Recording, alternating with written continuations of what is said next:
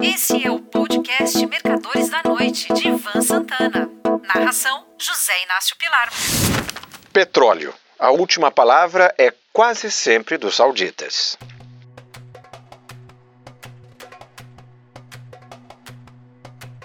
No último domingo, 2 de abril, o mercado foi surpreendido com a notícia de que a OPEP, decidiu cortar a produção dos países membros em um milhão de barris diários. A medida entrará em vigor a partir do início de maio.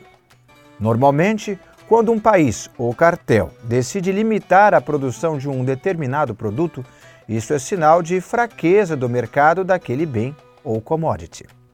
Só que a grande vantagem da Arábia Saudita sobre os demais países produtores de petróleo é o seu custo de produção, 5 dólares e 40 por barril. Os sauditas nem têm as maiores reservas mundiais provadas de óleo cru. Essa liderança cabe à Venezuela. Nossos vizinhos do Noroeste têm 304 bilhões de barris, a maior parte sob as águas do lago de Maracaibo, contra 259 bilhões sob o deserto e as águas costeiras da Península Arábica. No quesito produção, a Arábia Saudita está em terceiro lugar com 12,1% do total mundial, contra 13,1% da Rússia e 14,6% dos Estados Unidos. Acontece que os árabes têm dois trunfos a sua produção é quase que integralmente exportada e o preço da extração, tal como dito há pouco, é baixíssimo. Às vezes, os líderes ocidentais, num ataque de raiva, comentam entre si: Sabe de uma coisa? Vamos partir para energias renováveis. Petróleo de xisto, energia solar, eólica, renovável. Como o etanol e o biodiesel nosso mas esbarram no preço. Então, tem mesmo de comer na mão da OPEC, cujo líder inconteste é o príncipe herdeiro saudita, Sultão bin Salman al Saud. No frigir dos ovos, é ele quem manda, quem dá as cartas no mundo do petróleo. A relação do Reino das Arábias com os Estados Unidos começou no início dos anos 30. Eis como narra o fato na página 163 do meu livro Os Mercadores da Noite, edição da INVE. Abre aspas. A primeira concessão para exploração do petróleo na Península Arábica fora assinada em 1933 entre o rei Ibn Saud e a Standard Oil da Califórnia. Mais tarde, essa concessão fora cedida a Aramco, depois da Segunda Guerra, o engenheiro Jean Paul Getty, proprietário da Aminoil, conseguiu outra concessão e encontrou as maiores reservas da terra, também na Arábia. Fecha aspas.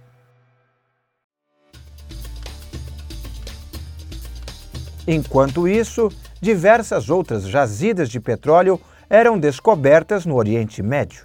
Desde essa época até 1973, os países produtores trabalhavam em sociedade com empresas petrolíferas ocidentais, conhecidas como Sete Irmãs. O acordo entre eles era de 50-50. Só que havia dois fatores extremamente lesivos aos árabes. O primeiro, o preço era mantido baixo para manter a produção ocidental competitiva. O segundo, no cálculo dos 50% para cada lado, as despesas eram infladas e debitadas dos produtores do Golfo Pérsico. Embora tenha sido criada em 1960, tendo como membros fundadores o Irã, Iraque, Kuwait, Arábia Saudita e Venezuela, a OPEC não tinha a menor importância. As sete irmãs não davam pelota para a organização cuja sede ficava em Viena. Tudo isso mudou em 1973, após Israel ter derrotado o Egito e a Síria na Guerra do Yom Kippur. A partir daí, a Arábia Saudita acertou com os demais membros da OPEP, agora acrescida de diversos outros países produtores, um embargo ao Ocidente. No primeiro mês, o output de petróleo foi cortado em 10%, com cortes de 5% nos meses subsequentes. Em apenas três meses, outubro, novembro e dezembro de 1973, o preço do barril no mercado spot de Roterdã subiu de 3 para 22 dólares, que foi quanto uma trading company japonesa pagou por uma remessa nigeriana. Uma alta de mais de 600%, dando início ao primeiro choque de petróleo, que puniria o Ocidente com inflação e recessão. Desde então, a palavra final no mercado de petróleo sempre coube aos sauditas. Isso tanto valia para punir consumidores ocidentais, grupo no qual, curiosamente, se incluiu o Japão, como também para integrantes da própria OPEP, quando faziam trapaças e descumpriam acordos firmados no plenário de Viena. Em 1990, por exemplo, havia um rígido acordo de cotas para defender os preços, uma vez que havia petróleo em abundância. Só que o Iraque, o Kuwait e os Emirados Árabes Unidos trapaceavam nas contas. Em represália, a Arábia Saudita saiu vendendo a torto e a direito, derrubando o preço do barril para 8 dólares, o que tirava toda a competitividade dos produtores americanos. Foi preciso que George W. Bush, então vice-presidente de Ronald Reagan, viajasse a Riad para convencer os sauditas a diminuir a produção. Bush foi bem sucedido em sua missão, embora não se sabe o que os Estados Unidos possam ter dado em troca. Armamentos? Talvez.